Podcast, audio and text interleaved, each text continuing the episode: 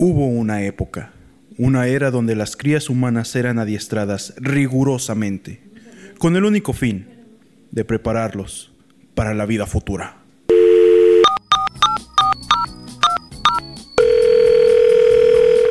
Hola, gracias por hablar a GTO Random. Si te gusta que te amarren como puerco y te sodomicen salvajemente, recuerda depositarnos en la siguiente cuenta bancaria. Hola, soy Paola y mi fantasía es que me amarren como puerco. La niña es buena. ¿Qué onda gente? Sean bienvenidos a GTO Random. Esta vez les tenemos preparados un tema muy interesante. Justamente es la época en la cual el niño se volvía hombre, la niña se volvía mujer y los profesores seguían siendo profesores. Buenas noches Jesús, ¿cómo estás? Buenas noches, Fer. ¿Cómo están? Eh, yo estoy muy bien. Pues ya listo aquí para platicar sobre esa época dorada de, de antaño para mí, ya muy, muy antaño. Hace algunos ayeres, ¿verdad? Eh, sí, pues sí, ya bastantes, como 15 más o menos. Más o menos. Bombo, ¿cuántos años tendremos que habremos dejado la secundaria? Eh, creo que serían ya unos 14, 15 años. Por no, güey, entonces yo tengo más. Entonces, más años lo- si los- ustedes los tienen ayeres que 15, tienes entonces yo tengo que como 20, 25. Más o menos. Sí, no, unos 20, 20. unos 20. 20 Tampoco años. estás tan cateado. Efectivamente, Bombo. Buenas tardes, por cierto. Muy buenas tardes, mi Bercho. Y tenemos dos invitadas sumamente especiales. Por supuesto, no podría faltar un segundo episodio con, Con- Celeste. Hola, ¿qué tal? Buenas noches, chicos. Un placer siempre estar trabajando aquí con ustedes. Este, llevo otra semana más aquí encerrada en GTO Random. No me han dado de comer todavía, pero aquí estamos, bendito Dios, todo bien. Lo bueno es que ahí tenemos unos chetos añejos y mucha agua de garrafón clorado. Uh, lo que siempre quise. Tenemos una segunda invitada, nuestra queridísima Paola. ¿Cómo estás, Paola? Hola chicos, gracias por invitarme. Paola, buenas noches. la vaquera más rápida del oeste. Claro, yo siempre. Es la vaquera más rápida del Bajío. Y sexy. Efectivamente. Paola, mm, ah, vienen a mi, a mi mente varios recuerdos justamente de la secundaria, pero mis recuerdos más añejos son de meramente desmadre. Pero, para comenzar, ¿qué les parece si hablamos sobre las inscripciones a secundaria? ¿Ustedes recuerdan cómo era este proceso? Pues yo me acuerdo, Fer, eh, que mi transición de la primaria a la secundaria pues fue algo así como que no te esperas, ¿no?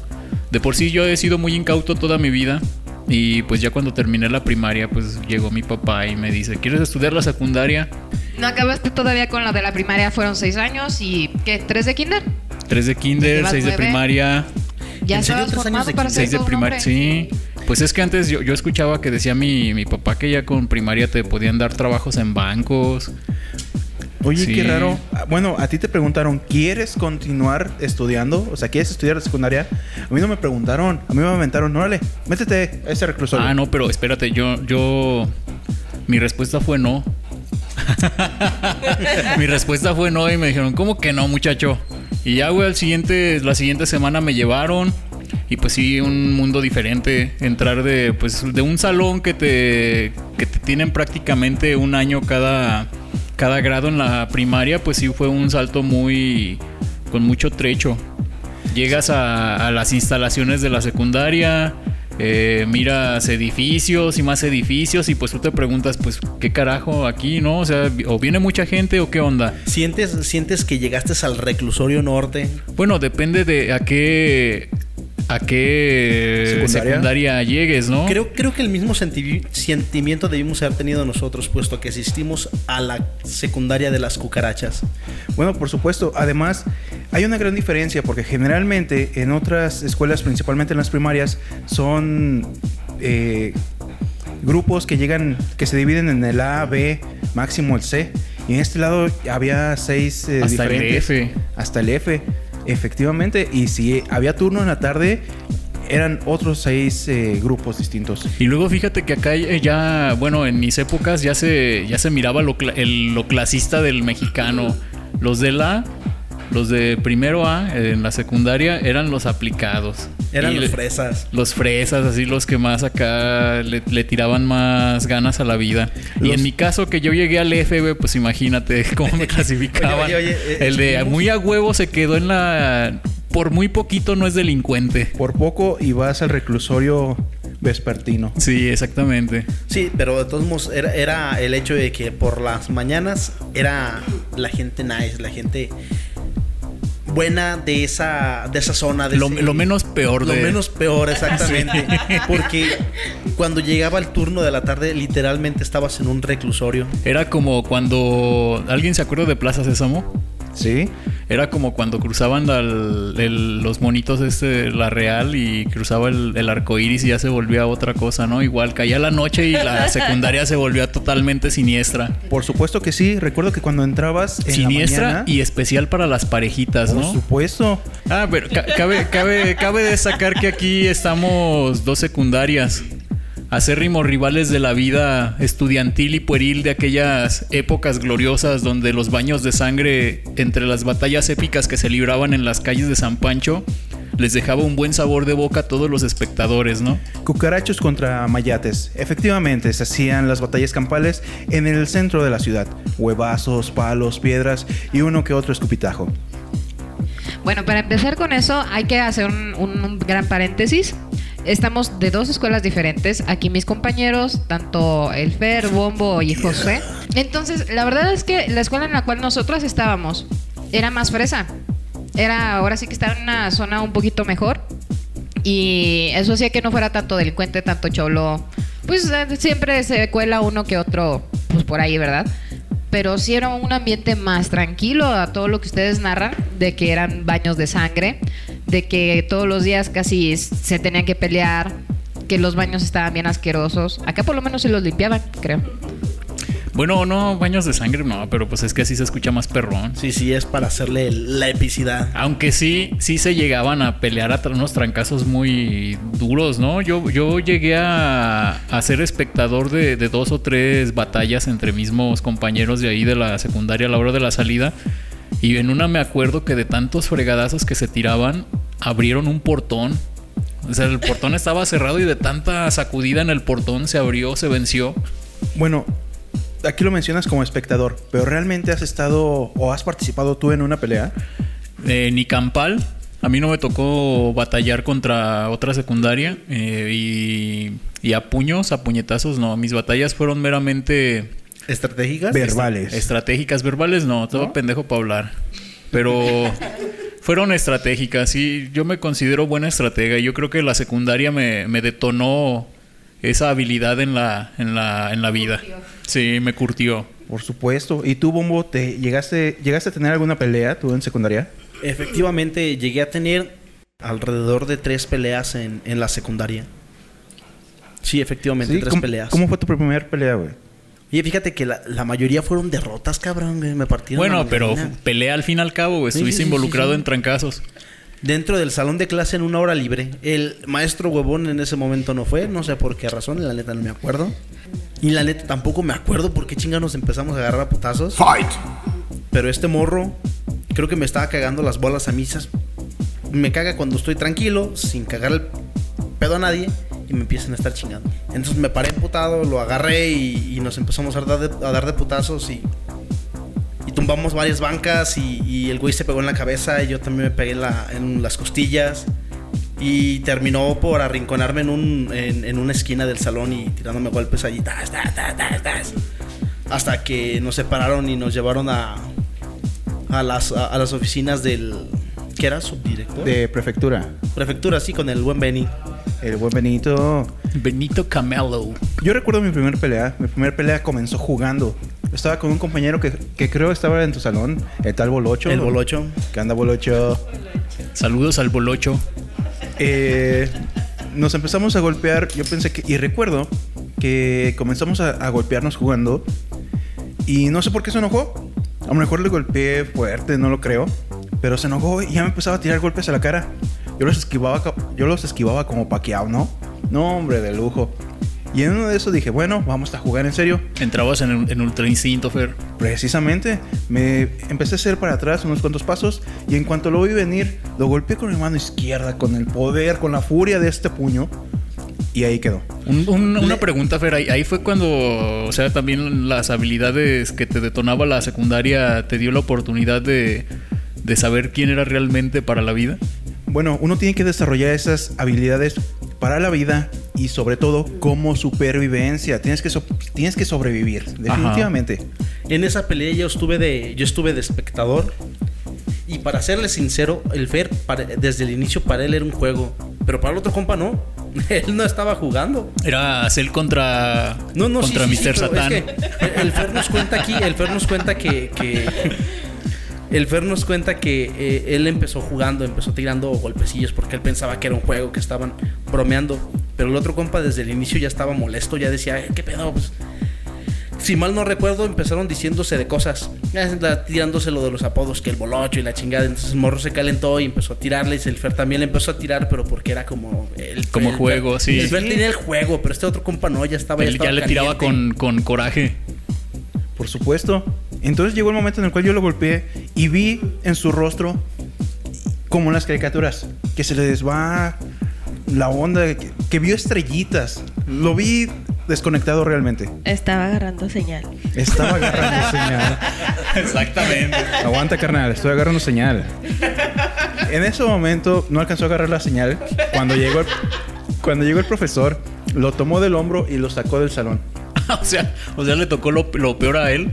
Es que él estaba más cerca del profesor. O sea, le tocó, le tocó el fregadazo y le tocó el que lo sacaran. Sí, entonces el profesor me dijo que me saliera también, pero yo fui a sentarme en mi lugar, abrí mi libro de, creo que de... Mecánica. Estábamos en mecánica automotriz. Mecánica. Abrí mi libro de mecánica automotriz y después ya no hice nada. Excelente.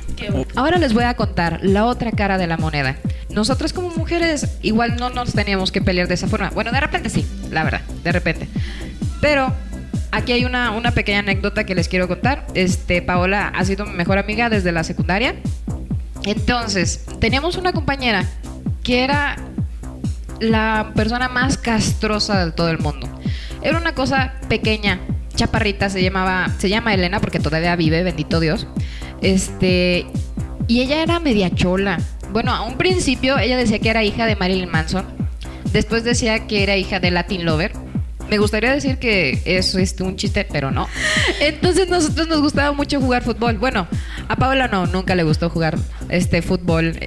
Jamás en la vida, solo una vez la he visto correr o la he hecho correr. Pero eso, eso fue porque andaba un poquito en estado etílico. Íbamos saliendo de un bar y traía una rata en la mano. Entonces, este, eso la hizo correr hasta otro bar al que íbamos. Fueron como unas 4 o 5 cuadras corriendo en zapatillas. Eso fue hermoso, fue olímpico, fue bellísimo. Pero no, ahora les estoy contando de cuando estábamos jugando fútbol. A Paola le encantaba hacer renegar a, a Elena porque ellas todo se lo tomaba muy en serio. Entonces era de, ¿y quién estará arriba? Dios. No, la otra se enojaba cada que le decía, Dios. No, que quién está arriba, que quién se ve qué, que a ti te vale madre, que tú nada más estás jugando y a ti no te importa, bla, bla, bla, bla, bla, bla, bla. Pero ¿por qué tenían esa enemistad con, con Elena? Pau. Es que realmente como que enemistad no era. Y a mí me o sea, tú, lo pasaba- haces- tú, tú como Fer lo hacías jugando. Sí, yo era era puro juego para mí. O sea, eres de esas que dicen para caer gordo. E- era la ese ándale, sí. La cae gorda, ándale así. A mí me pasaba algo muy chistoso. Este, yo siempre me querido, siempre, siempre, siempre me quería pelear, siempre. Y por causas del destino, jamás pude. Yo llegaba y yo sí era verbalmente, hablaba muy feo. Verbalmente agresiva. Ajá, todavía. Pero me daba un miedo. O sea, yo quería pelearme, pero me daba mucho miedo. O sea, querías siempre- deschongarte machín. Ajá. Yo, yo era la, típica, ándale así. Yo era la típica que llegaba y, y les gritaba y les decía para provocarlos. Y siempre o llegaba un maestro o me jalaban, me quitaban y nunca. Hasta la fecha, nunca me he peleado. Pues no sé si decir qué bien o qué mal. En Pero, exclusiva para GTO Random, la siguiente pelea, el evento exclusivo, una pelea entre Paola y Celeste. Estamos haciendo No. una colecta para construir un cholódromo y ahí próximamente Pau contra Oye, Elena. sí. Será la pelea estelar. El No, Street Fighter y el Club de la Pelea se van a quedar pendejos. Somos amigas, Elenita. Saludos Elenita. Saludos, Saludos. Elenita. Todo lo que decimos aquí Saludos, es saludos. pura ficción, ¿eh? Nada pasó. Bueno, ¿y qué pasó? ¿Cómo fue que hicieron enojar a esta mujer? Es que de todo se enojaba. Si tú le decías es blanco y solamente yo lo hacía por eso, por hacerle enojar. Y le decía, no, es verde. O sea, en el fondo estabas enamorada de ella. No. Ajá, no. Era, era amor apache. Sí, pues es que del odio al amor hay un paso, ¿no? No, pero ¿sabes cuál fue la, la pelea así épica? De entre tú y Elena. No, entre Celeste y Elena. Ah, Oh, a ver, a ver, a ver. Yo creí que Celeste era una mujer recatada y Oh. muy... Sí, sí, sí, se fijan, Celeste quería como desviar la atención de ese tema. Sí. Sí, sí, sí. A ver, cuéntanos, Este, Pau. Ese día, de hecho, desde ahí empezamos a ser amigas. Yo no le hablaba a Celeste, me caía muy mal. Eh, y un día, pues para perder clase, se me ocurre esconderle la mochila a Celeste. Ah, ahora todo tiene sentido. esas, ¿eh? Ajá, entonces pues la aventamos a un baldío. Bueno, la aventé. y Celeste estaba súper enojada. Oye, pero ahorita que terminas esa anécdota, ¿nos puedes contar cuántos kilómetros corriste para lograr aventarle la mochila hasta donde cayó? No sé qué onda, porque así como la contó Celeste una, en una ocasión, pues sí estaba bastante retiradito, ¿no? No, eh, el... De- descríbenos el lugar, ¿cómo era?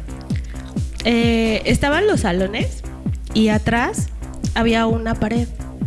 Atrás de esa pared había un baldío. Yo la aventé a ese baldío. Entonces Celeste estaba muy enojada, exageradamente enojada. Y preguntaba y preguntaba y preguntaba, ¿y dónde está? ¿Y dónde está mi mochila? Y nadie le decía.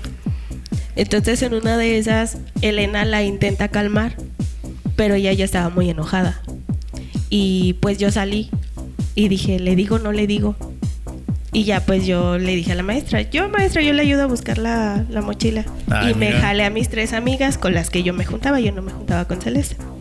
Entonces, este, Celeste muy enojada, llega Elena y la intenta calmar, la agarró del cuello y la subió hacia la pared.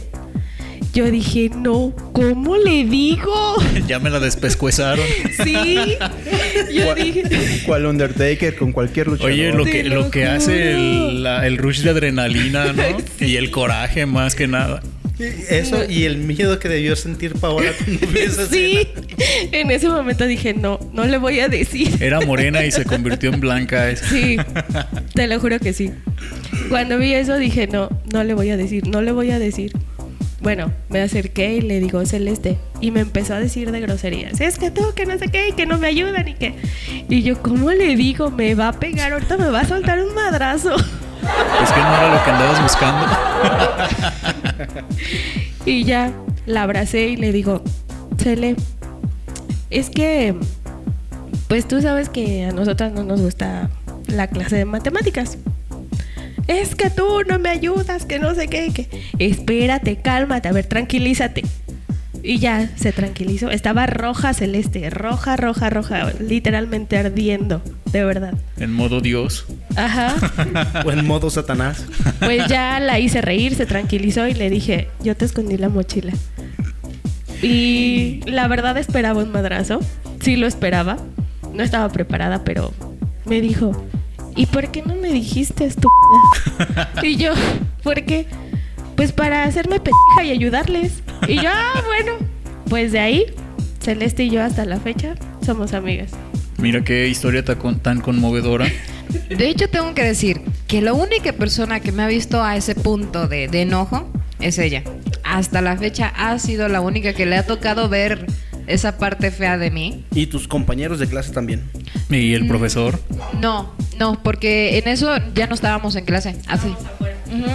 Exactamente. Entonces estábamos afuera. Y eh, de hecho ella también le tocó ver cuando agarré a otra chica del cuello y, y también que la ahorqué muy feo. Ay. Sí. Pues qué feo ser enemigo de Celeste en esas épocas, ¿no? Era todo o nada, muerte o vida. Ahora, como lo mencionas, eh, el buen Bombo ha sido mi mejor amigo desde secundaria también. Eh, lo conocí justamente por uno de sus primos que se juntaba con uno de mis mejores amigos de primaria y pues de ahí nos conocimos.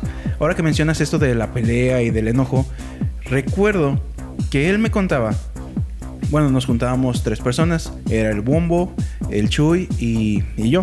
Este Chuy no, otro. Este Chuy no. Por cierto, saludos Chuy. O Saludos al ¿eres Chuy. vivo? Órale. José Chuy, el fantasma. Entonces, Bombo me contaba que Chuy le caía mal. Y Chuy me contaba que Bombo le caía mal. Aún así, todos los días en, en el receso salíamos a sentarnos y a platicar y a comer. Sí. No sé por qué, güey. De hecho, sí sé por qué. Siempre. Hipócrita, hipócrita. No, no, no, no, no, no, no, no, no, no, no, no, no, no. Ya, ya en el tiempo que estuve estudiando así como psicología, bueno, haciéndole como que estudiaba la psicología,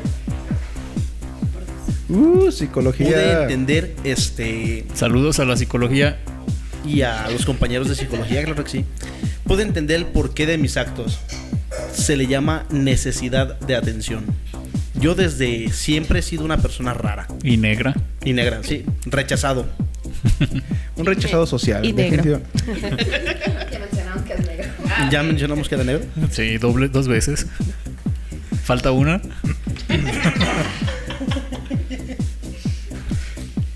Entonces, eh, en este tiempo, cuando yo ingresé a la, a la escuela secundaria, cometí el error de mostrar que era raro. Cuando un compañero, de hecho, al mismo compañero con el que me peleé, eh, se le cayeron lo que viene siendo la ventana que recorría hacia arriba, se le cayó en los dedos. Pero ¿cómo pasó eso, Bombo? No sé qué estaba haciendo el compa, estaba, estaba haciéndose güey en la ventana y de repente la pinche ventana se cayó y le apachurró, le apachurró un dedo. Y tú muy feliz. Sí, y no solo eso. Me acerqué. ¿No tendrás poderes psíquicos de negro? No, güey. Más bien simple y sencillamente son poderes de negro. O vudú, ¿has- ¿practicas el vudú, son-? Ese sería el, el- el buen vudú. Pero no, ya, ya perdí esa parte de mis raíces. Esa habilidad por no usarla. Efectivamente. Yo me acerqué hacia donde había sucedido el accidente y había rastros de sangre. Y, y como todo buen, todo, todo buena persona rara, la agarré con el dedo, la olí y dije, Y la lambió. sangre. Y desde ese entonces, Desde ese entonces toda, todo, la, todo peli- la película de Blade está inspirada en el bombo. a huevo. Hasta el personaje negro. Hasta el personaje, exactamente. De hecho, Saludos al personaje. Quisieron hacer este una, una versión nada más que blanca, fue entrevista con el vampiro. Nada más que Brad Pitt ganó la, la entrevista, este, pero era para el bombo. Sí, exactamente. No he Definitivamente. visto esa película, lo siento. Es que lo han escondido de ti para que no pidas regalías. Por supuesto. Y total, llegó el momento en el cual estábamos eh, almorzando en el receso eh, en un segundo piso. Para ese momento yo tenía algunos roces con, con otra persona. Uno de los chavos, ya saben, de los más eh, conflictivos que hay en todas las escuelas. Por alguna, por alguna extraña razón, llegamos a, a tener problemas al punto de que él me fue a buscar.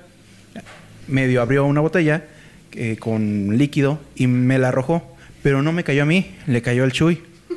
Mojó el pantalón del Chuy.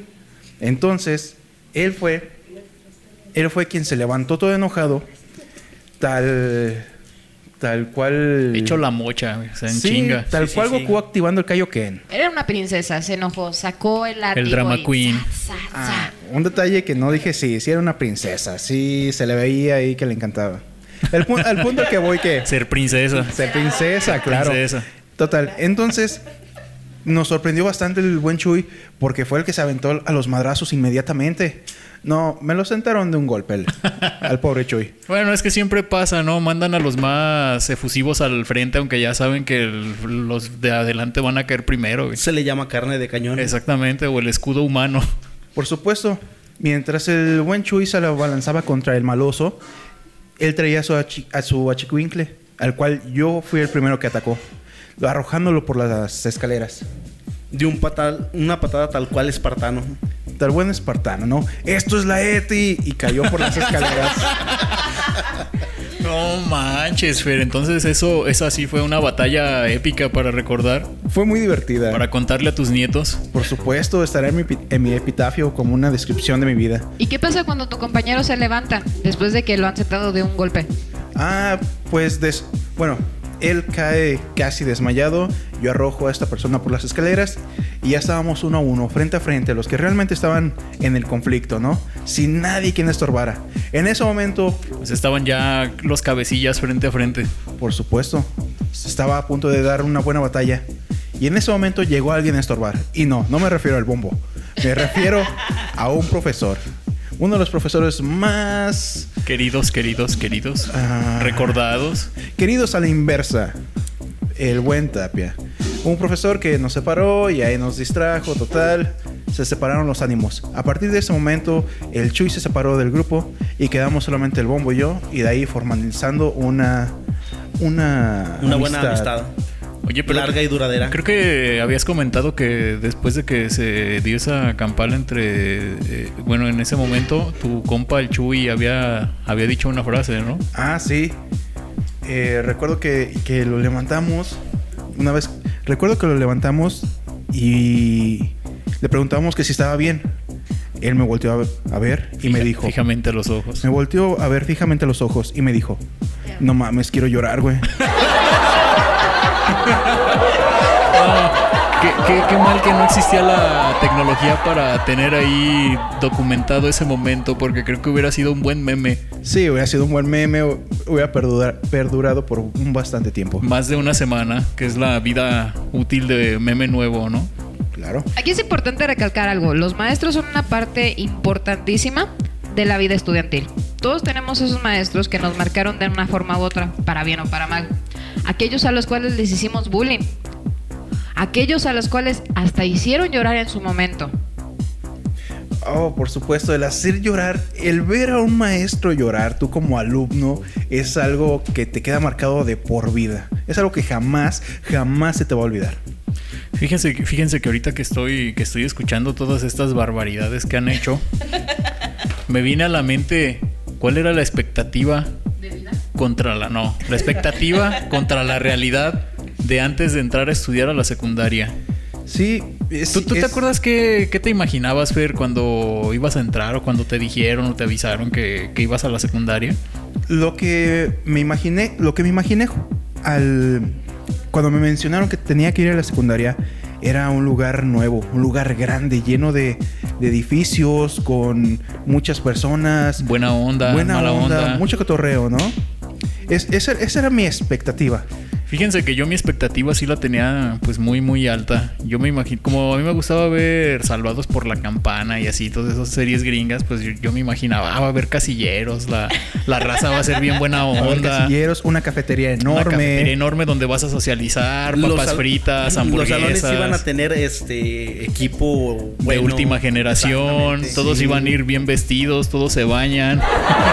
Todos se bañan, es cierto. ¿Por qué no Todos- se bañaban? Todos iban a estudiar. Yo me acuerdo que en esa época era el saludo, güey. Pero ya, ya hasta después eh, le entendí por qué se decía te bañas, güey. o sea, adiós, te bañas. ¿Se acuerdan? Por supuesto. Y la realidad es que llegabas a un reclusorio. Realmente un- un campo de concentración hasta cierto punto. Exactamente. eh, nada que ver con la realidad.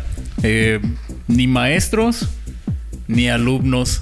Nadie es amigo de nadie en la secundaria. Bueno, unos cuantos, pero la mayoría siempre van a estar ahí para estarte fregando la vida. Celeste, ¿tenías tú alguna idea de cómo podría ser la secundaria cuando justamente ibas saliendo de primaria? La verdad es que no tenía ninguna clase de expectativa.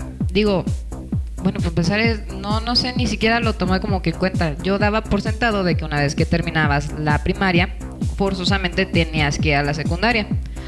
Entonces, como ya tenía, este, obviamente compañeras que iban a entrar a la misma escuela, mi única expectativa es que me tocara en algún grupo también con ellas. Pero pues no pasó así, me tocó estar sola.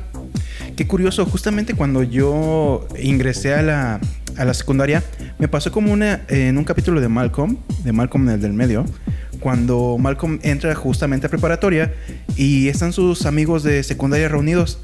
Él los, intent- los intentaba ignorar, pero el grupo se juntaba porque eran conocidos justamente de, de una escuela anterior. A mí me pasó lo mismo. En mi salón sí había, bueno, no me pasó lo mismo. En mi salón había compañeros que venían justamente de mi escuela anterior y nos pusimos a... Y nos reunimos mientras, mientras hacíamos nuevas conexiones, mientras conectábamos con otras personas, antes justamente de conocer al buen bombo. Bueno, también yo creo que fue parte del, de, bueno, ya siendo punto y punto y aparte, eh, parte del crecimiento que tuvimos dentro de la secundaria fue como que ya muy marcado las diferencias entre hombres y mujeres, ¿o no? Nunca se sí. preguntaron, nunca se preguntaron cuando iban al baño los hombres y miraban tanto poema ahí escrito por, por el mismísimo Pablo Neruda y los poetas más grandes del universo, güey. Nunca se preguntaron o llegaron a preguntar cómo era el baño de una niña, o bueno, de las niñas, perdón.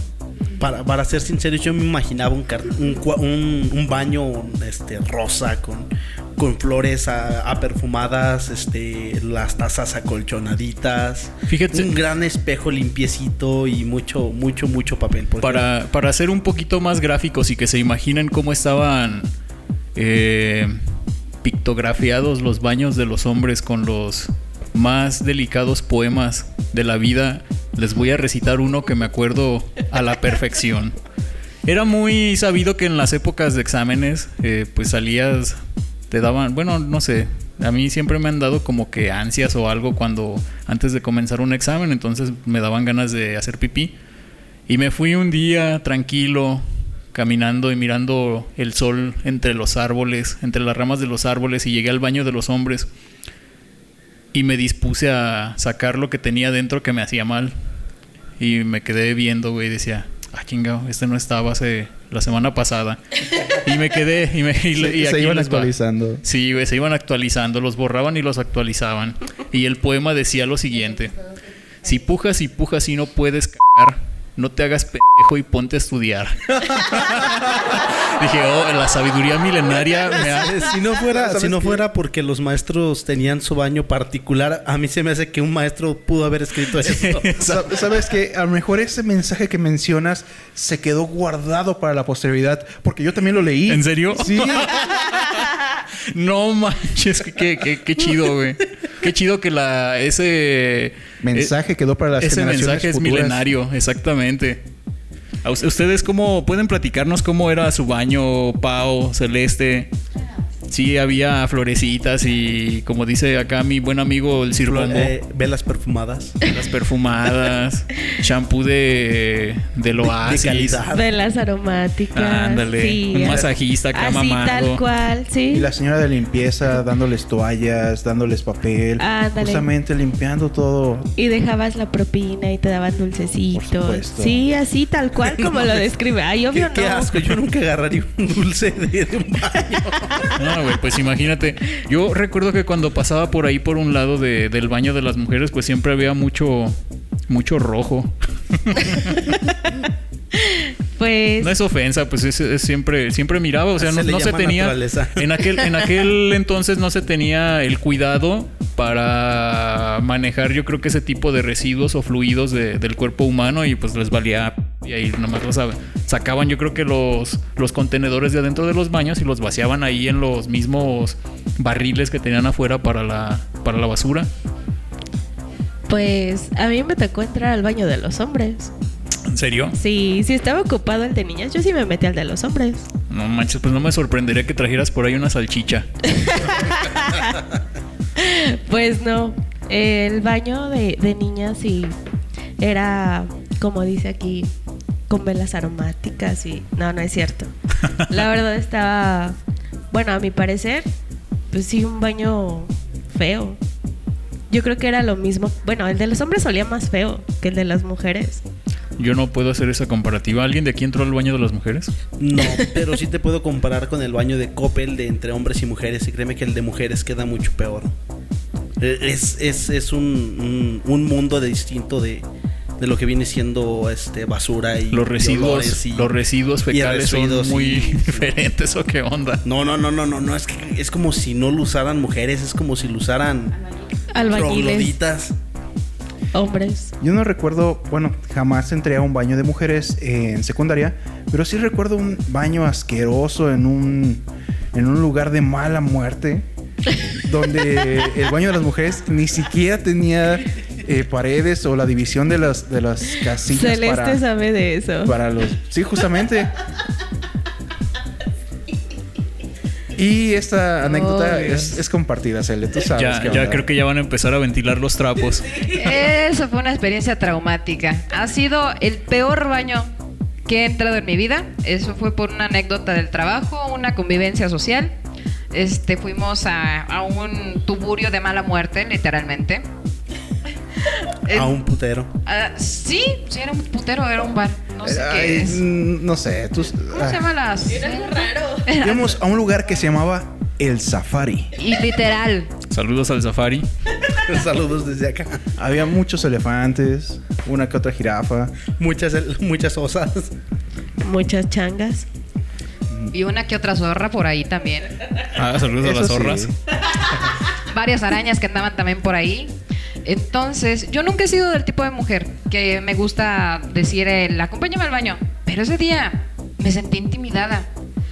Volteé a ver al Fer a los ojos y le dije, güey, no mames, acompáñame al baño porque esto está horrible. ¿Tenías miedo de que te saltara algún animal por ahí o qué onda? No, es que te lo juro que yo sentía que me, se me quedaban viendo como buitres. Yo dije, uno de estos cabrones me va a decir alguna pendejada. Y no, ¿para qué? Fer, vete. Él es un hombre fuerte, un hombre corpulento. eh, su físico impone bastante. Entonces dije, sí, él es un caballero. Me va a acompañar. Efectivamente, me acompañó. Gracias. Y, chiquillo. ¿Está usted hablando a GTO Random? En cuanto yo entro al baño, ha sido la mayor sorpresa de mi vida. Volteo a mi lado derecho y veo a una mujer de la vida galante sentada en el baño, sin puertas, checando el celular, voltea, voltea, me ve directamente a los ojos y regresa a lo suyo.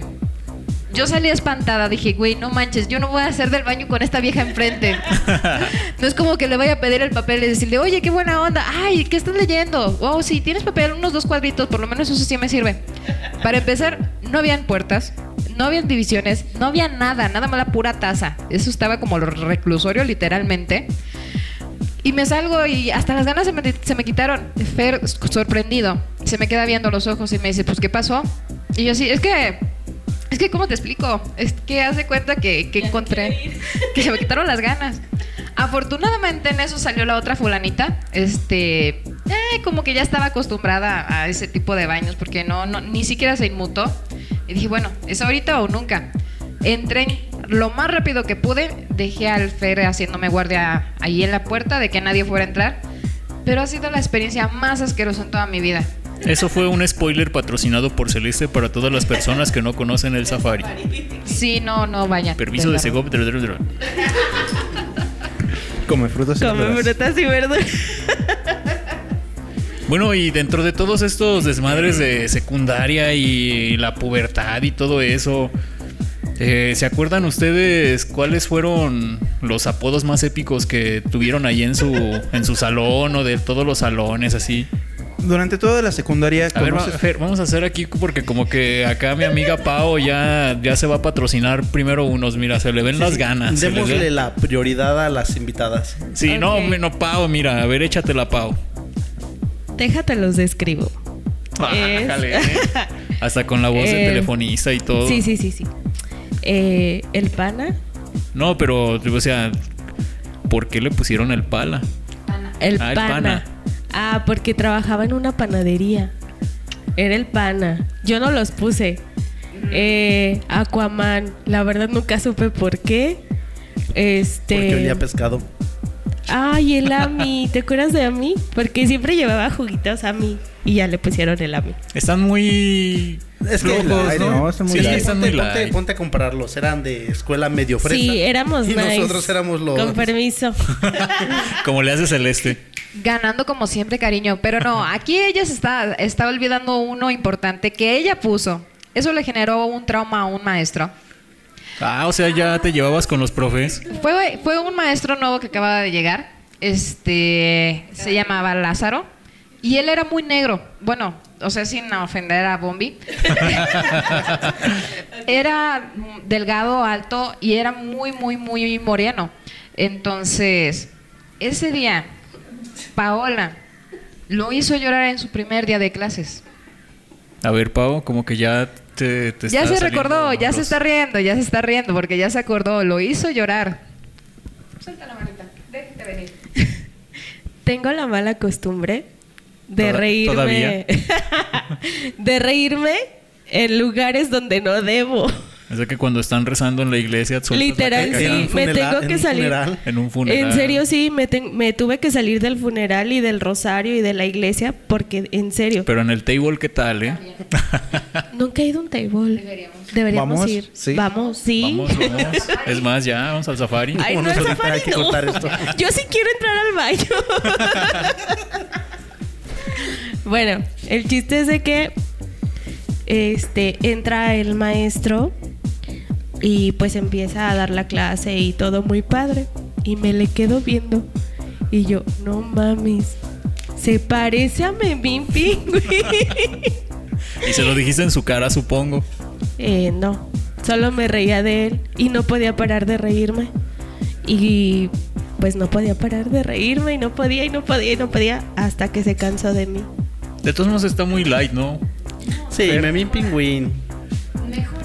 ¿Ah, es, sí? es como, es como el, ¿cómo se- el clásico que se le dice a los negros, Memín Pingüín. Ay, no, a mí no me dicen así. Está más chido el bolocho. Sí, el bolacho. ¿Cómo- Por cómo chaparro, gordo y negro. El puercas. El puercas. ¿Qué es eso? Ahorita yo voy a contar por qué eso del puercas y por qué le da risa a Celeste. Pero, pero esa anécdota no queda ahí. Este, en varias ocasiones parecía hecho adrede que cuando hacíamos alguna pendejada, siempre nos daba clases él. Entonces, lo que orquestaba casi siempre ese desmadre era Paola. Un día, el maestro va llegando y se le había olvidado sus ICES. Obviamente, como escuela de gobierno, pues somos pobres, ¿verdad? Entonces, él empezó a decir, ay, es que se me quedó mi gis y quién sabe qué tanto. Y aquí Paola comienza a hacer una cooperacha de centavos para comprarle un gis. Y literal, empezó a pasar de lugar en lugar para comprarle su gis, muerto de la risa, y el maestro nada más se le quedaba viendo así como que, qué culera. Sea, ya la solía que era para él o qué onda. Obviamente, ya lo sabía. Entonces él en cuanto se volteaba a, escribir en el pizarrón, empezaban con las plumas, así, ta, ta, ta, ta, ta, ta, ta. Y volteaba y ya nadie lo estaba haciendo. Y empezaban una, dos, tres y ta, ta, ta, ta, ta. Pero eso lo orquestaba Paola. Llegó tanto al grado que el- yo creo que lo peor que hicimos fue lo del pájaro, porque fue en su clase. Sí, en su clase fue lo del pájaro. Y lo del pollo. ¿Vendían ahí aves o qué onda? No, pero encontramos un pájaro muerto. Entonces, obviamente tenía este Paola una amiga muy particular que se llamaba Berito. Ese Berito era una cosa exquisita. Te destrozaba la vida diciéndote naco. Y era la persona más estúpida que he conocido en toda mi vida. Literal, dos neuronas eran mucho. Ese día Paola, como esas pocas veces andaba en el campo corriendo, haciendo enojar a Elena como era costumbre y diciéndole cosas, y encontró un ave, pero no era cualquier ave. Era un churraco ya con gusanos. Sí, la manita. Ella les puede seguir contando la historia. Bueno, el chiste es de que lo encontré y me le quedo viendo a Celeste y le digo, ¿lo guardamos? Sí. Y le hace, ¿pero en dónde? Le digo, en la mochila de Berito. Va. ¿La tuviste correteando en la escuela? El chiste es de que nos tocaba educación física, ¿no? Andamos en un Ajá. Entonces me metí, agarré el pollo ese y se lo meto a la mochila. Pues yo les avisé a todo el salón. Les dije, hay un pollo en, Ay, mira qué, en la mochila. qué buena onda. Claro. Y todos esperábamos ese momento, te lo juro. El silencio del salón, todos esperando a ver a qué hora gritaba Vero. Momento de tensión. Sí. Llegaba, en eso llegó Memín. Y llegó Memín. Y ahí valió madre. Nos reportaron a todo el salón. Pero no, no, no sacaron el pollo, no sacó. Sí, lo sacó Berito, gritó y lloró y hizo un desmadre. Y se vomitó. Eso me recuerda a una anécdota interesante, también sobre una ave muerta. Habían, habían encontrado un palomo muerto detrás del, taller de mecánica y El profesor estaba muy, muy enojado. Acababa de sacar a un compañero del salón. eh, bueno, del taller. Eh, tenía un portón grande este taller. Entonces, antes de que cierre el, el profesor la puerta, alguien arroja este palomo muerto, pues para sacarlo de- del taller. En cuanto se cierra el portón, el palomo se parte a la, a la mitad. Entonces, Llévelo por kilo. y, y los que ya estábamos ahí viendo, le gritamos al profesor, ¡No! Y el profesor se asustó, sacado de onda, nos pregunta qué, papas- qué pasó. Le dijimos, se acaba de matar al palomo que iba volando. Entonces el profesor ve las patas de un palomo ahí tiradas y, y abre la puerta. Entonces va, va pasando justamente el buen bolocho. Toma el- los restos del, del- del ave muerta y se pone a llorar ahí frente al profesor. Ay, no manches. Y el profesor muy asustado, no lo vi, fue un accidente, perdón. Y nosotros le vamos a llamar a PETA, profesor, se lo van a llevar arrestado. Net- neto, todo lo que le hicimos a ese profesor debería de estar en los libros de los récords récord Guinness. Fíjense que ahorita que estaba Celeste comentando y, Paola lo de la mochila, yo también me acuerdo que cómo me caía tan gordísimo que... Bueno, que uno que no se llevara con, con esas personas, pues te la aplicara, ¿no? Y en una ocasión, pues me pasó que ya harto de que me, me escondieran la mochila, se me ocurrió que, que a, ese, a ese chavo al que todos le tenían miedo y al que nadie se enfrentaba porque era el más fuerte de, ahí del salón, güey, me, se me ocurrió la idea, si no lo puedes vencer en su juego, pues invéntate el tuyo. Y en eso se me ocurrió sacarle todos sus libros, bueno, más bien robarle todos sus libros, porque ya me habían robado a mí previamente un libro que me había, me había, me había causado un, eh, un bueno, había sentido feo, porque pues antes los libros Sentiste la impotencia. Sentí la impotencia porque antes no, no, no te regalaban los libros, tenías que salir a buscarlos y pues ahí andabas como tarugo por todas las papelerías del pueblo buscando los libros. Pues entonces miré la oportunidad y dije, pues para que no se le olvide.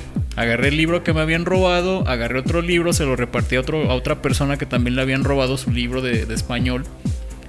Y le llené su mochila de, de rocas. Entonces como su, como su mochila era tipo morral de tela, eh, se terminó el, el receso entre clases y pues pasó corriendo, lo agarró con una mano y en ese... Bueno, antes que nada quiero decir que, que ya había premeditado y, y- y Calculado. calculado y practicado la escena en mi mente. Y para mí terminaba en que cuando iba a, iba a agarrar el, el- el morral, pues el- la, la fuerza de, de- o el peso de las rocas no iba a permitir que el morral fuera levantado y, y la fuerza de inercia iba a hacer que el chavo se cayera o se, o se fuera hacia atrás. Pero pues no, lo que pasó fue que cuando jaló el morral, su, su, su mochila se desparramó completamente. Se rompió. Pero lo, lo bueno de todo eso fue, no se arrepintió el chavo, pero el gusto que me quedó fue verle la cara de tristeza total de ahí de que no tenía ni mochilas ni libros. Ahora que mencionas esto de las, de las mochilas, había un compañero, bueno, justamente en, en taller, eh, teníamos un compañero que era chaparrito, chaparrito, delgadito, delgadito, pero cagapalos de a madres, güey.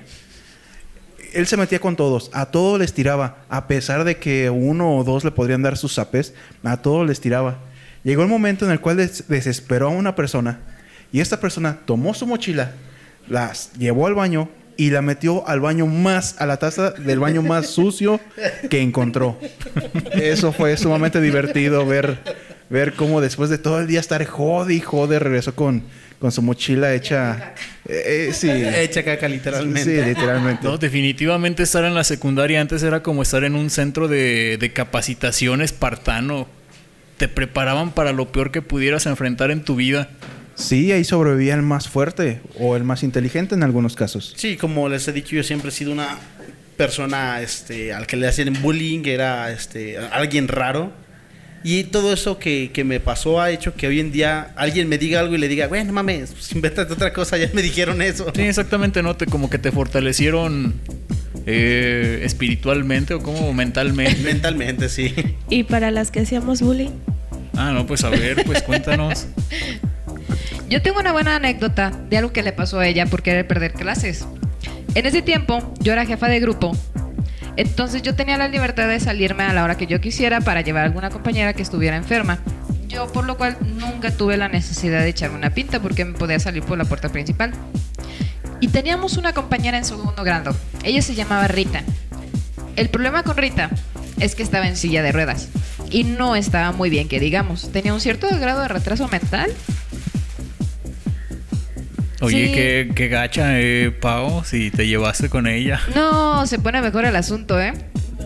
Rita decía que tenía sueños de que se iba a casar con fulanito, con un vestido de mazorcas y cosas así, lo cual fomentaba que uno le hiciera más bullying.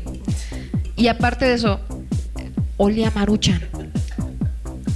Todo, toda su ropa olía a maruchan. Creo que estás dando la descripción gráfica de un diseñador gráfico actual.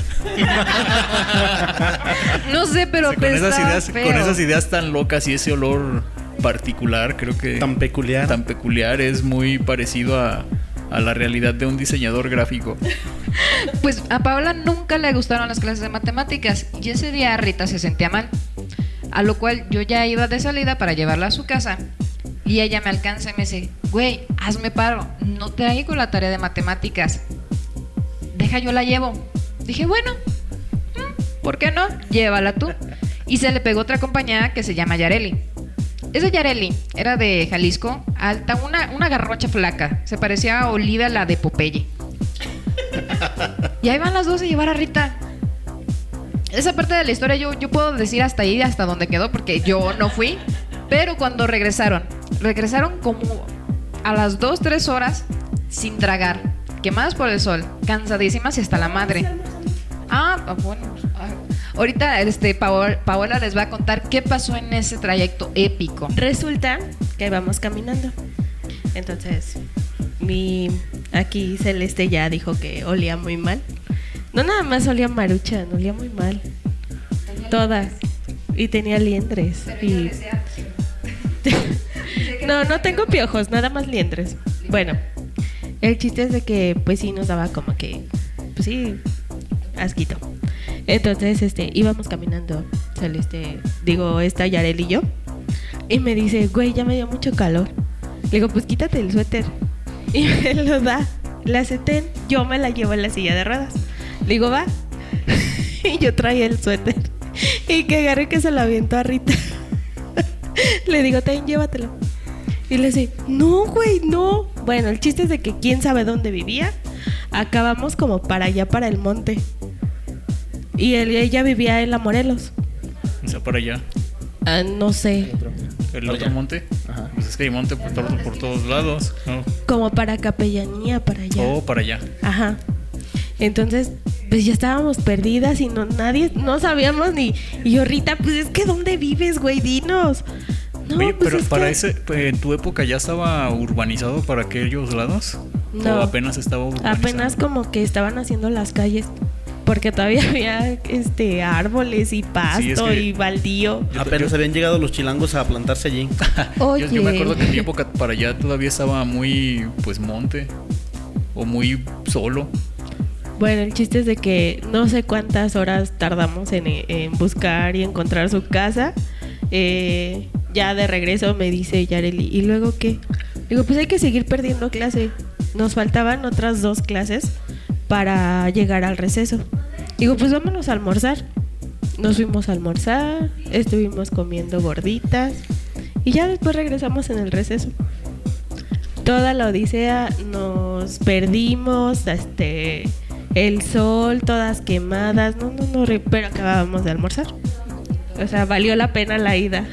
Está muy fresona, ¿no? Recuerdo que también hubo una época en la cual se hacían batallas campales, peleas entre diferentes secundarias, ¿sí? Las mayates contra los cucarachos, contra los pitufos, de, pitufos de la oficial. Era algo sumamente sorprendente, al- algo digno de cual película del Señor de los Anillos. Bueno, quizá no tanto así, pero, Pero sí eran batallas sumamente increíbles. Una bella tradición que se fue perdiendo poco a poco con las nuevas generaciones. Es una tradición que ya sucumbió, ya no existe. Para eh, fechas, eh, ¿qué serían? ¿Abril? Para abril. Como para abril, poco antes de Semana Santa, Para justamente, salir de vacaciones un día antes. justamente el viernes antes de comenzar las vacaciones de Semana Santa y Pascua, se reunían en el jardín principal de estas tres escuelas. Se llegaban todos los eh, chavos, to- todas las personas que les gustaba más que nada el desmadre. Era un momento en el cual todos podían convivir a gusto hasta que aparecía una escuela. Una de, de las dos o de las tres. Una escuela No, rival. las escuela- dos. Una escuela, Una escuela rival. rival. Porque llegaba un momento en el cual los mayates se podían aliar con los pitufos. Porque los, lo- el enemigo a vencer eran, eran los La cucarachos. Eti, ¿Será- sí. ¿Éramos los poderosos o qué onda? Éramos los que éramos un era del chingo. Éramos los rival. malandros, éramos los, realmente los cholos. Llegaban, y recuerdo un- en una ocasión que venía con, mi- con el séquito, con la bola de, de personas con las que iba. Y llegamos al jardín. Había un tumulto de, de pitufos por ahí, unos cuantos mayates allá entre las jardineras. Y se ve cómo van llegando el resto de los cucarachos. O sea, si hiciera como ver una batalla, como cuando entra Gandalf con todo el, con todo el ejército. Sí. Por supuesto. Era, era como la cabalgata de los rojirrims llegando No, en no, los campos del Pelennor. Te juro que yo jamás, jamás participé en esas cosas. ¿Por Qué gacho. qué? Pues ya es que yo me mira. Sí, yo, yo también me aventaba las primeras cuatro horas y las últimas cuatro me las aventaba en la calle. No, yo no. La, la primera nos saltábamos la barda. Traigo hasta un raspón de una varilla. Tu tatuaje. No, aparte del Tatuaje tatuaje. Traigo Una- un raspón, en serio. Iba a saltar. A ver, y- sácale foto para los de Patreon, para los que pagan Patreon. Porque pues, pues, no les voy a decir dónde lo trae, pero sí se ve chido. Bueno, iba a saltar y estaba una varilla, todavía estaban construyendo para hacer más alta la, la barda. Entonces, no sé cómo me enredé y toda me raspé la espalda. Toda la espalda la traía raspada. Pero tenían barda y tenían pinchos o qué onda. Ahí. No, era como las... ¿Cómo se llaman? Maya. Pues no, eran las varillas en Las los varillas, pilares ajá. para En los castillos. Sí, para seguir Ajá. construyendo, ¿no? Y en una varilla me raspé. no te escucho, eh. En una varilla me raspé y pues salté.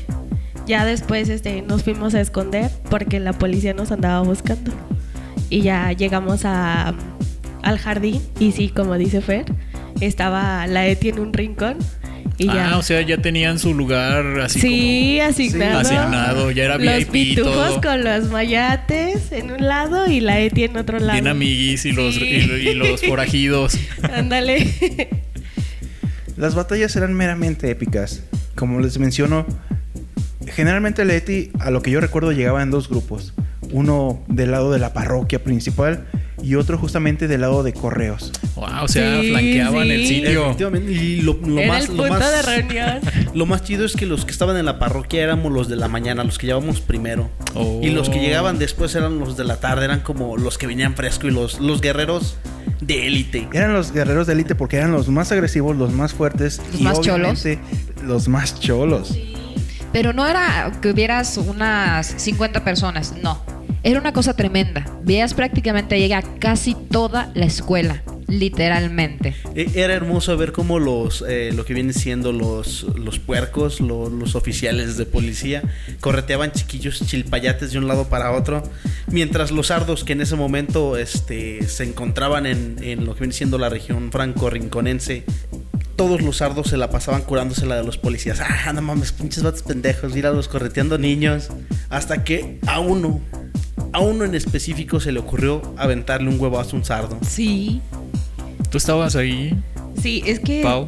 nos aventábamos de todo, harina, Ah. huevos, agua, de todo, todo lo que encontrabas. O sea, ya se llevaban las mochilas listas. Sí, no te yo llevabas- llevaba mi kilo de huevo. No te llevabas este No te los llevabas libros. No, era un kilo de huevo.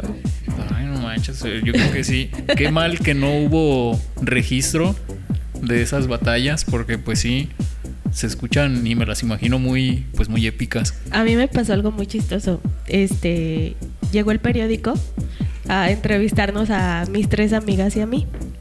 Este, y no, que una foto para el periódico que nos, a mí nunca me ha gustado que me tomen fotos, nunca. Y yo no, yo no. Y todas, no, que la pose, que no sé qué.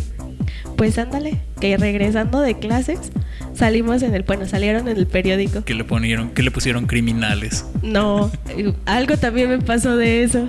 Me subieron a una patrulla porque igual me tocó aventarle huevos y ¿A sin un policía? querer le aventé a uno. Y Sin me querer, agarró. no. Era con todas Sí, ánimos y ventajas. Quiero describirles que la cara que tiene Pau no es así como para aventar cosas sin querer queriendo. Bueno, el chiste es de que lo aventé y pues todos, todos los de la Mayates corrieron y pues no sé por qué me alcanzaron a mí. A mí no me gusta correr, ya dijo Celeste. No me gusta correr. Supongo fue por eso. A lo mejor. Entonces, pues sí, me subieron a una patrulla. Yo dije, no, yo me vi en la cárcel. Ya estaba mentalizada en los separos. Yo dije, mi mamá, ¿qué me va a decir? No sabe que estoy aquí. La decepción de la familia. Sí. Y pues no, nos, nos dieron una vuelta y ya, no, pues es que cálmense, ya vete a tu casa y shalala, shalala, el verbo. Y otra vez, a darle. Yo, yo tengo conocidos este, que, que los sardos en aquel momento no fue de, de te doy una vueltita, sino te, de llevo, te llevo a un lugar recóndito y entre todos les ponemos una madrina a los que agarramos. Ay, qué bueno que no me todo- tocó eso. Sobre todo en lugares donde no se podía este, Pero- ver. Pero creo que la Claramente. madrina para las mujeres es otra cosa. ¿eh? Híjole. Híjole, no. Qué bueno que sí no me tocó eso. Fer, Pues eh, yo no recuerdo eh, llegar a tanto. O sea, sí nos pusieron de repente una corretiza a los policías, pero obviamente le dabas la vuelta al- a la manzana y regresabas por otro punto y continuabas con la batalla. Esto justamente para, pues para disuadirlos. Ya cuando llegaban pues más de dos patrullas, ahí era el momento de correr. Ya ibas para tu casa y era de momento de descansar.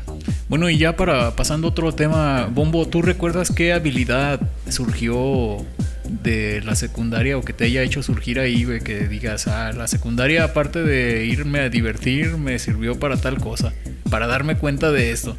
Generó su inmunidad hacia los apodos. Oh, sí, es cierto. Efectivamente, sí, una fortaleza mental. ¿Tú, Fer?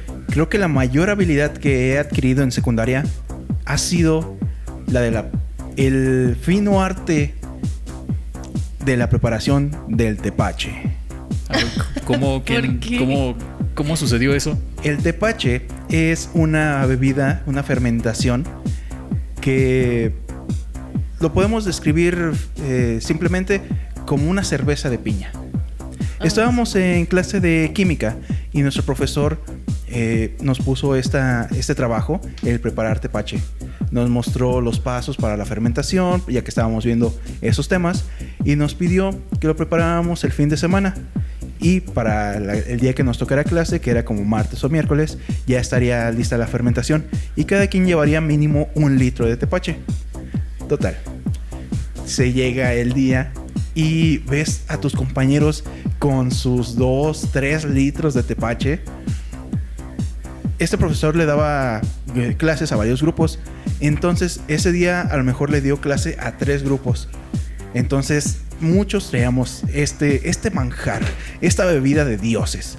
El profesor, para checar justamente la fermentación y que el proceso haya sido correcto, probaba cada uno de los tepaches.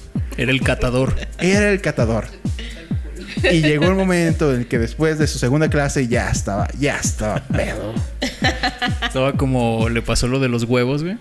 Lo del el tequila, huevo totote. Efectivamente. Los huevos poetas. Exactamente.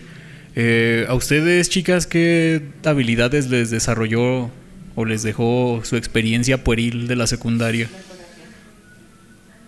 Ah, sí. Mi.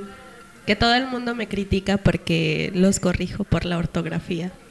Me encantaba español. Y que X no sirve para nada. Soy mariposa de barrio.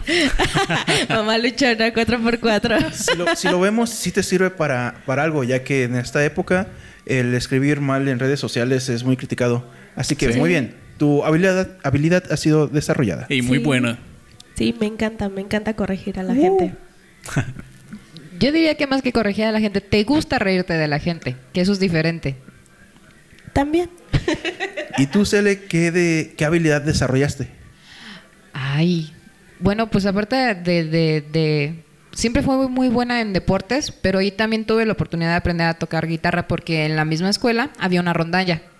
Entonces, ahí yo empecé a tocar la guitarra y es algo que me gusta mucho, aunque ahorita ya casi no lo hago más que... Ahora sí que solo en mi tiempo libre. Se sabe la de la chona, por si gustan. Contrataciones. Contrataciones al número. Inbox. ¿Y tú, Jesús, qué habilidad desarrollaste? Yo creo que a mí lo que me lo que me desarrolló fue la de elegir a mis enemigos. Y yo creo que más en, en palabras más con- más concretas, eh, yo creo que desarrollé el arte de la guerra. ¿Cómo, cómo? Explícanos. ¿Alguna anécdota específica? El elegir a tus enemigos, obviamente nunca te vas a poner con alguien que sabes que ya te va a ganar y que te lleva muchísima ventaja. Al menos no, no lo haces por decisión propia. Eh, no, güey, pues surge de una necesidad o de un- más bien de la desesperación, eh, ya pensándolo bien, de que te decían nos vemos a la salida y pues qué haces, ¿no? Te pones a pensar qué demonios hacer con tal de, de- de evitar pues un daño para tu persona.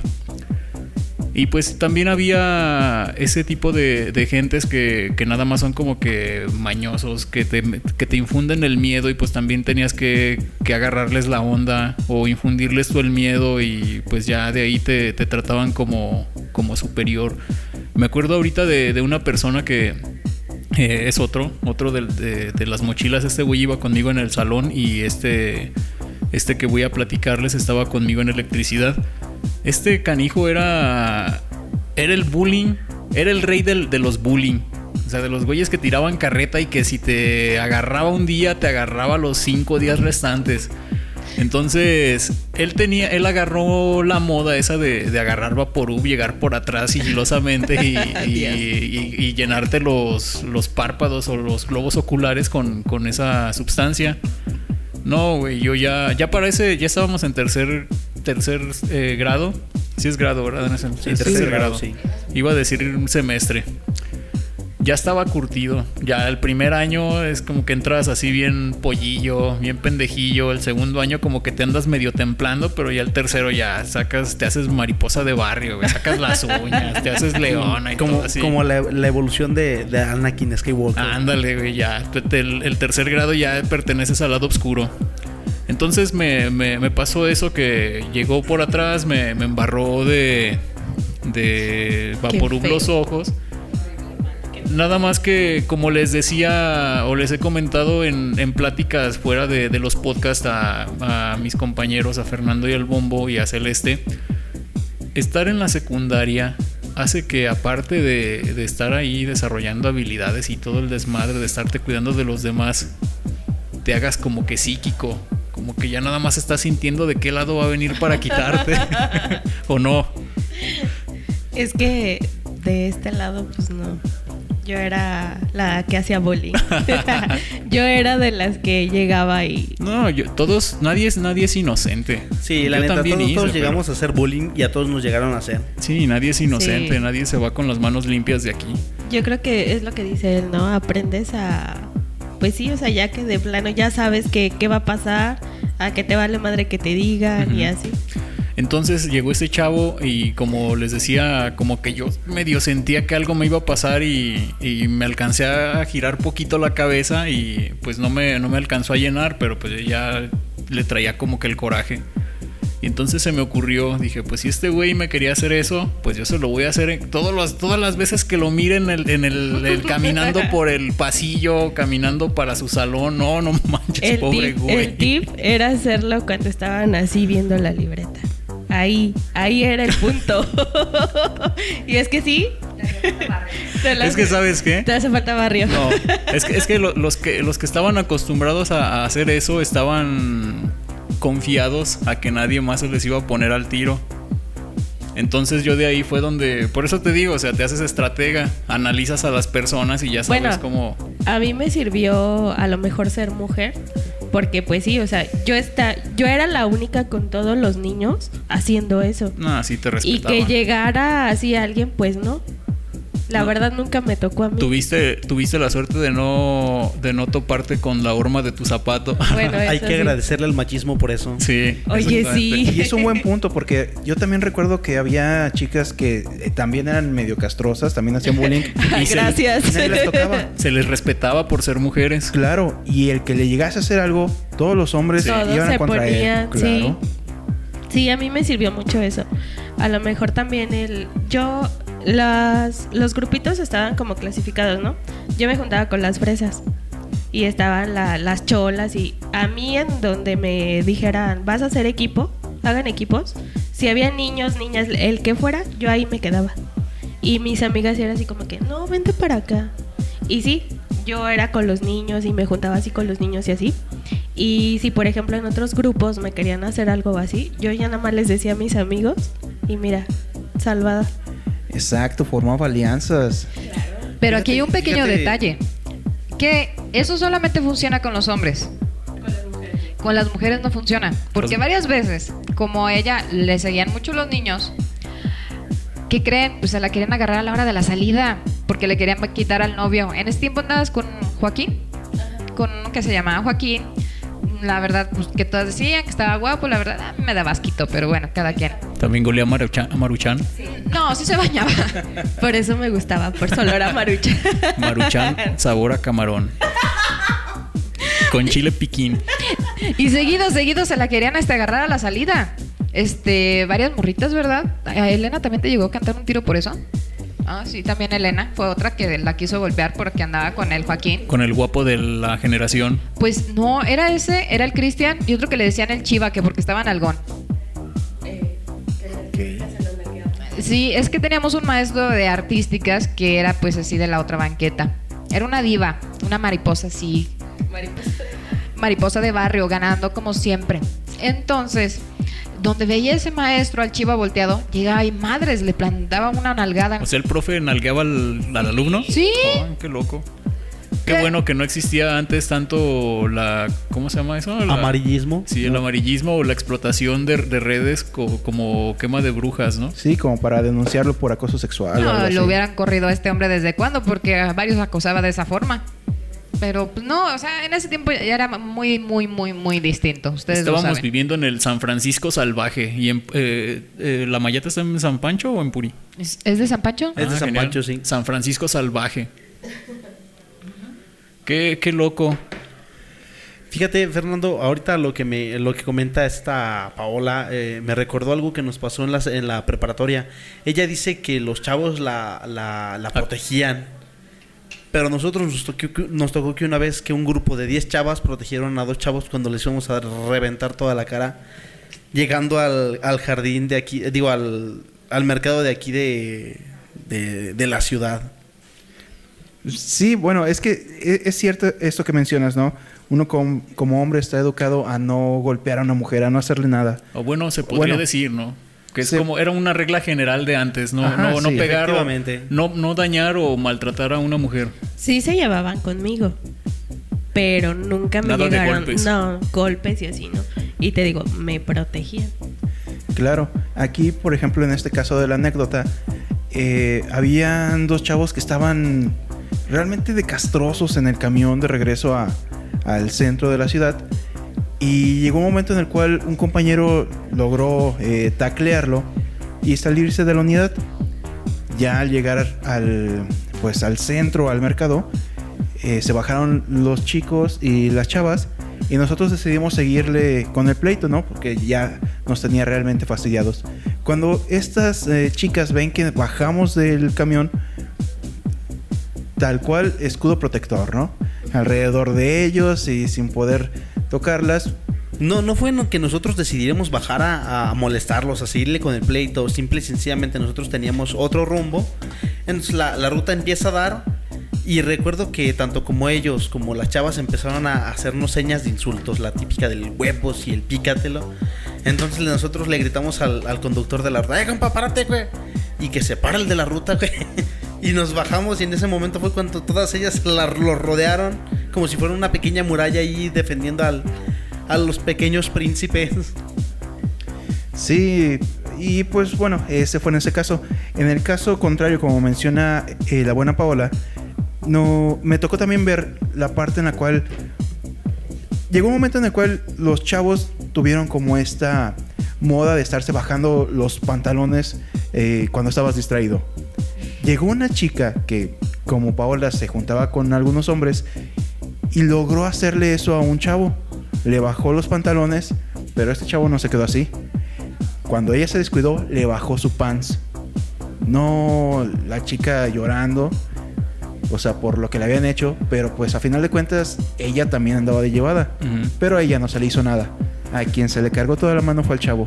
Tremenda paliza le dieron. Y el reporte con los prefectos. Pero es que también hay que saber, ¿no? Bueno, yo, sa- yo estaba consciente de también lo que hacía, porque se llevaban a golpes y así, pues ahí ya sí yo no me llevaba, yo no hacía cosas así. Hay que saber cómo te vas a llevar y con qué. Sí, por supuesto. Sí, en eso, lo- como te decía, no hay que saber elegir bien a sus enemigos. Exactamente. En cuestión de estrategia, ahora que lo mencionas, eh, recuerdo que una vez, justamente este profesor del cual les había comentado que había sacado a este chavo del taller y a, mí me había dejado dentro, una vez me pidió que llevara la mochila de uno de los chicos a dirección, puesto que esa era como la manera en la cual un profesor se, defendía ante los, ante los más desmadrosos. Les quitaba su mochila, la mandaba a dirección y ahí procesaba el reporte para notificar a sus papás de, que ellos poseían la mochila del muchacho. En este caso me la da a mí, me dice, ten, lleva la dirección. Ok, la tomé yo, iba caminando y me, me intercepta esta persona. Me dice, eh, dame chance, pásame la mochila. Le dije, no, campeón, yo la tengo que entregar. Honor ante todo. Y güey, no, ya neta, güey. Mira, yo había un grupo de cholos llamados los del llano. Era un grupo de cholos, literal cholos, que ya llevaban algunos meses que los retrasaban, que reprobaban y repetían año. Entonces era como la bandita más eh, Más pesada. la más peligrosa. Entonces él me dijo, no, hazme paro, so- soy de los de- del llano. Ahí se me heló la sangre. Dije, no, hay que dársela antes de que a- antes de que proceda algo más. Y me dice, dámela y cuando ocupes un paro me dices, yo me encargo. Y ok, le di su mochila y ya regresé.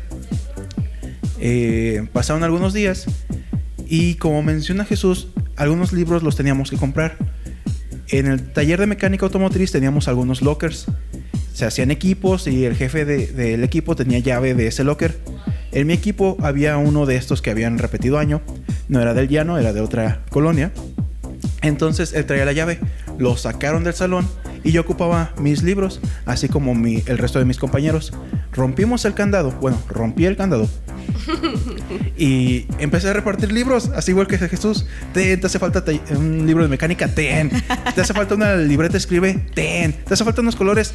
Ten. No, estos yo sí los ocupo. El punto es que se, se repartieron las cosas. Al día siguiente, cuando estos muchachos regresan, sus cosas, sus libros no estaban. Obviamente me echaron a mí la culpa porque mi equipo, eh, malditos rajones, sí había algunos que rajaban la neta. Sí, la neta sí. Entonces ya me, me empiezan a amenazar de que vas a ver a la salida y la ching... Dije, órale, va, nos damos un tiro. Yo contra ustedes cuatro, ¿cómo ven? Ándale. Eran cuatro. Dije, órale, va, va, no hay problema. Ter- terminó la clase y tal cual Leona o, o en este caso Gatita, fui con los del llano. Fui a buscar a esta persona. Le dije, ¿recuerdas que me habías dicho que me ibas a hacer un paro? Sí, pues lo ocupo ahorita. Le, dije, a la hora de la salida, unos, eh, unos vatos me quieren golpear. Hazme paro, ¿no? Júntame a, a la banda y, y ahí apóyenme para la pelea. Ok, llega el fin de clases, vamos saliendo y están estos cuatro chavos esperándome.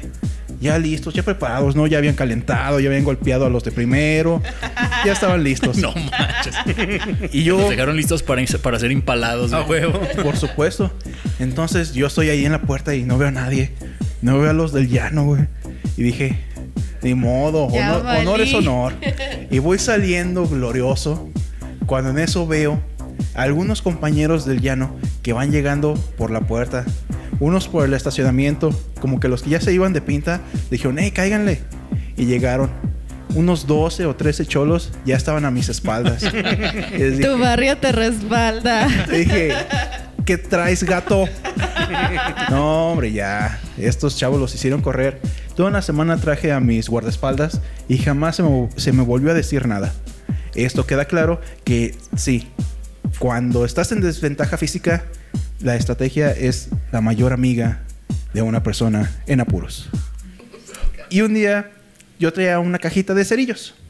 Dije, oh, traigo una cajita de cerillos, qué divertido. Y se me ocurrió prender una hoja de papel, meterla a un locker. Y ahí estoy prendiendo. Llega un chavo y me dice, ¿qué haces, güey? ¿Estás quemando? Y le dije, sí, güey, estoy aquí prendiendo, voy a hacer una fogata. Y me dice, a ver. Y en eso escucho que alguien me grita desde el otro extremo del taller, ¡Fernando! Y yo, ¿qué? ¿Estás quemando? y yo, sí. Total, llega el profesor y ve que están incendiando algunas hojas en el locker y me dice, no, te voy a tener que llevar a dirección, yo no pensaba esto de ti. Y dije, sí, mo, vámonos. Y ya, ya estabas ahí otra vez con tu barrio que te No, no, no, no. Tre- Tremendo error el del profesor porque no lo dejó apagar el incendio. No, hombre, el profesor tan, en- tan enojado en ese momento me llevó directo a dirección. Iba bien entusiasmado contigo a la dirección. Iba y por fin entusiasmado. tenía este, alguien que podía decir, ah, era, te traje a alguien que inició algo feo. Sí. Bueno, el punto es que llegamos y ya me regañan, me dicen, ah, que me querían hacer que pagara toda una gaveta, o sea, todo un locker de cinco gavetas. Cuando les dije, no, nada más se prendió una, ahorita lo, lo limpio, lo pinto, sin problema, no pasa nada. Total, vamos de regreso al taller. Y cuando llegamos al taller, cual caricatura de los Looney Tunes, el profesor empieza, bueno, a correr en círculos sin saber nada, sin saber qué hacer, puesto que el, el locker ya estaba ardiendo. Parecía eh, cabina de carbón de locomotora. No Realmente manches. estaba Aquí ardiendo. Hacemos un, un inciso puesto a que llegué yo, un paréntesis, llegué yo, llegaron el grupo de séquito que seguía a Fernando y vimos que estaba esa madre incendiada y dijimos, tráete el bote de basura, güey. Cuando nos fuimos, otros compañeros empezaron a meter libretas, hojas, la basura de, de los, de los botes. Un güey metió su propio libro de mecánica automotriz. No créeme, créeme. Para este, avivar el este, fuego. este locker estaba en medio de, de lo que viene siendo la, la gaveta. Y hubo quienes metieron sus tortas arriba para calentar. Ahí levanto la mano, fui yo. Una vez que llegamos, Fíjate que con esto se confirma que, que había entonces varios salones que se agarraban como centros de, ca- de, cam- de camping o de entrenamiento para camping más bien, güey. A mí también en mi época había este laboratorio 2 que yo te comentaba que lo agarraban como camping o como horno para quemar basura, mejor dicho. Sí, y pues así se deshicieron de, de- Y sí, pues así se deshicieron de todo este tipo de, de cosas. Regresamos, está ardiendo el locker, pero era un fuego intenso. Era un locker de cinco gavetas. En la del medio es donde había comenzado el fuego. Veo que el fuego rebasa la segunda gaveta. Realmente, les digo, era un horno, era una fogata realmente increíble. Lo que llegó a mi mente en ese momento fue, excelente, ya puedo calentar mi almuerzo. Fui a, a mi mochila, tomé mis tortas envueltas en papel aluminio y las puse en la gaveta de arriba porque era un horno perfecto. El profesor estaba enojado, no sabía qué hacer, mandó a alguien a traer agua, pero pues en lo que vas, encuentras una cubeta, empiezas a echarle agua. Te dio chance Me dio de... el tiempo perfecto para poder sacar mis tortas y regresarme a mi pupitre a almorzar. tus sagrados alimentos. Por supuesto, por supuesto. Qué historia tan, tan chida, Fer. Eh, no cabe duda que la secundaria fue, aparte de un centro de entrenamiento para la vida, también tuvo sus momentos de diversión, ¿no? Aunque muy extrema. ¿Ustedes cuál es la mejor historia que recuerdan de su de su secu, chicas? Bueno, aquí la periquita, este, un día con su séquito de, de fresas que tenía, porque literalmente más que sus amigas eran sus esclavas, eran sus gatas. Entonces, este, ella decía que hicieran una cosa, ella no la hacía, pero las otras sí lo hacían. Era la, era la, ¿cómo se dice? La mente maestra. Literalmente. Por eso ella nunca se llevó un reporte y todas las otras salieron con reportes. Y un día de esos, que venían caminando tranquilamente, yo ya estaba dentro del salón esperando a que iniciara la clase porque tenía sueño, me quería dormir a gusto. Van llegando tal cual ángeles de Charlie. ¡Paz! Las tres pendejas le dan una patada a la puerta y sale volando. Pero esta puerta de, de qué era o por qué De Unicel o No, qué no, onda. no, no, no. Ellas la, la, yo les dije, hay que abrir la puerta y es que hay que hacer una entrada triunfal. Y ya pues todos sentados y así, ¿no? Y les digo, la pateamos. Va. Pues ya llegaron y la patearon. Y ya pues se abre. Y la vuelvo a cerrar yo y la pateo. Tiré la puerta. Eso fue horrible. Eso yo ya me vi con reporte, ya. Pero, pues, Reporte más bien con la factura de cuánto costó. Efectivamente. no, mi barrio me respalda. Tenía un amigo que arreglaba, eh, él es vidriero, ¿no? Algo así.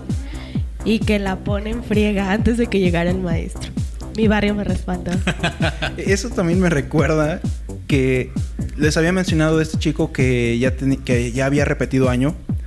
Íbamos hacia el auditorio para la clase de deportes y para cruzar de un de un eh, de un tramo a otro pasamos por una valla, sí, por una por una malla de metal y había su puerta.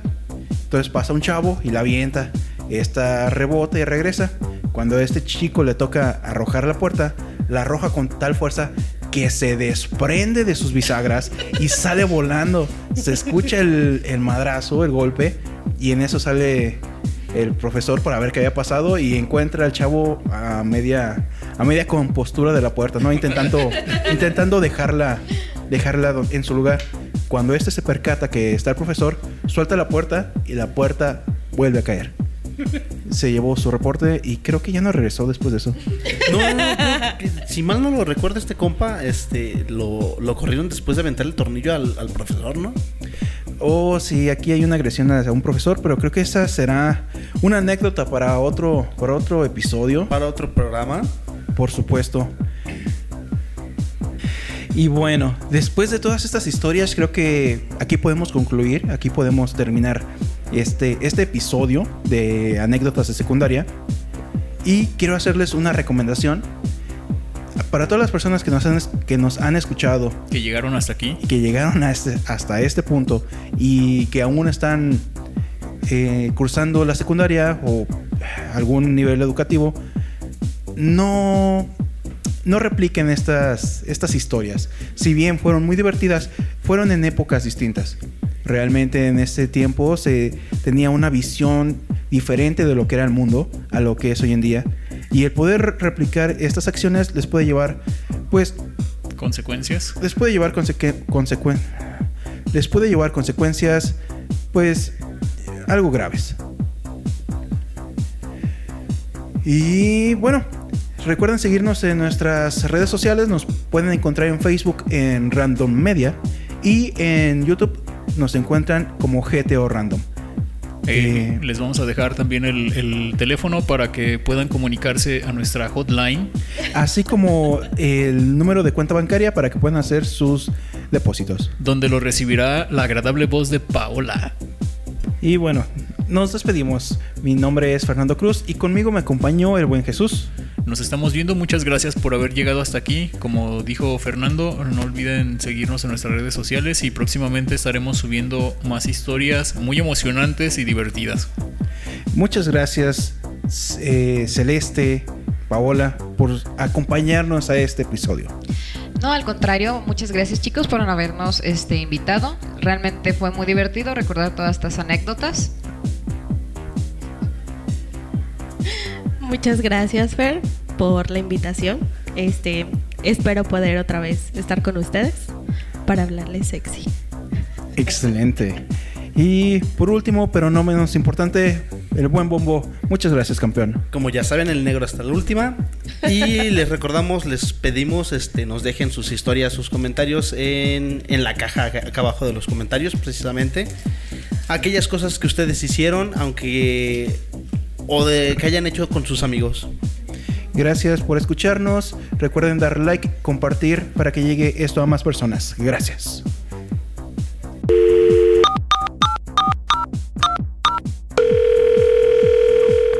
Hola, gracias por hablar a GTO Random. Si te gusta que te amarren como puerco y te sodomicen salvajemente, recuerda depositarnos en la siguiente cuenta bancaria. Hola, soy Paola y mi fantasía es que me amarren como puerco.